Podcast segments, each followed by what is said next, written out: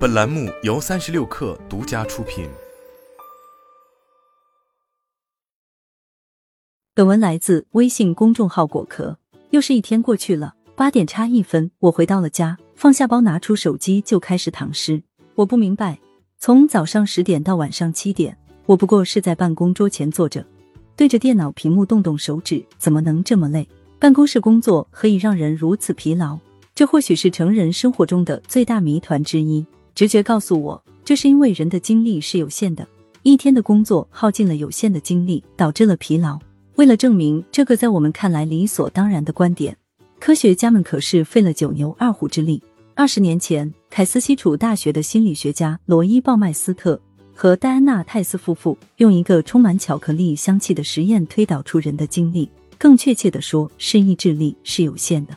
参与实验的学生面前放着萝卜和刚出炉的巧克力饼干，但是只有一组学生能吃饼干，其他人只能吃萝卜。然后这些学生被安排解一道无解的难题，结果吃饼干的人平均在十九分钟后放弃了解题，而吃萝卜的人只坚持了八分钟。结论就是拒绝饼干的诱惑，而吃萝卜这件事耗费了人大量的意志力，影响了后续的任务。这就是心理学上著名的自我损耗理论。葡萄糖被认为是意志力最重要的来源，把这个理论套用在工作上，就是早上的你意志力满格，像一个充满电的手机；下午掉了一半的电，到下班时只剩百分之五的电支撑我们回到家。但是这个理论最近几年受到了不少质疑。有研究发现，一个人全神贯注做一件对意志力要求极高的事所消耗的能量，还不如一颗薄荷糖提供的能量。也就是说。你绞尽脑汁解一道数学难题的消耗，跟你放松看电视时差不多。大部分的能量消耗不过是用来支持我们身体各个器官的正常运转。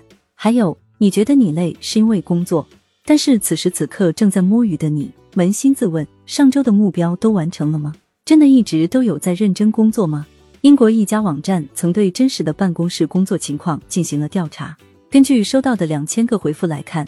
以八点八个小时为每天的平均工作时长，真正有效率的工作时间只有不到三个小时。总之，自我消耗理论不仅没办法解释工作中的疲劳，更没办法解释多数真实的工作情况。我们还是不知道为什么摸鱼一天没干什么正事，但还是累得要死。别急，心理学家还有其他的理论。正事儿、闲事儿都是事儿，都需要占用我们的时间。人不是孙悟空，没有分身术，但也许我们体内有一个机制。能时刻发出信号指挥我们该干什么。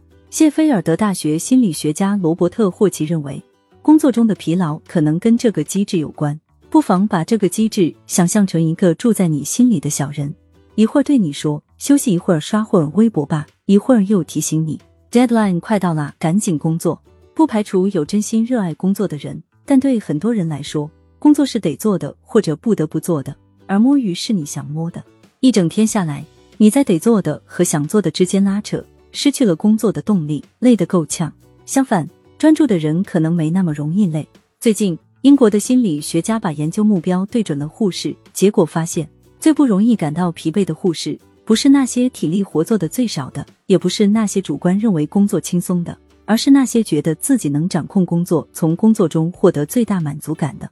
研究员觉得，是工作动力让这些护士充满活力。霍奇也认为，不是工作本身造成疲劳，而是不想努力但被强加了目标的感觉令人疲惫。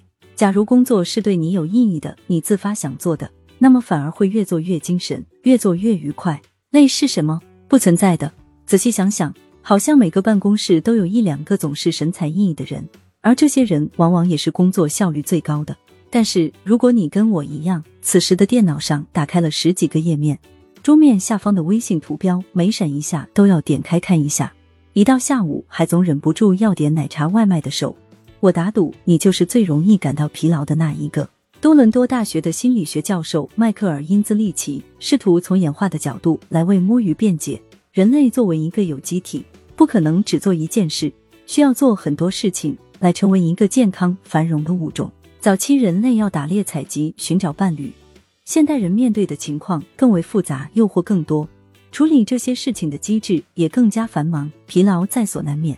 人类需要做很多事情来成为一个健康繁荣的物种。我喜欢这句话。为了减少疲劳，同时努力成为健康繁荣物种的一员。我决定停下打字的手，专心摸一会儿鱼。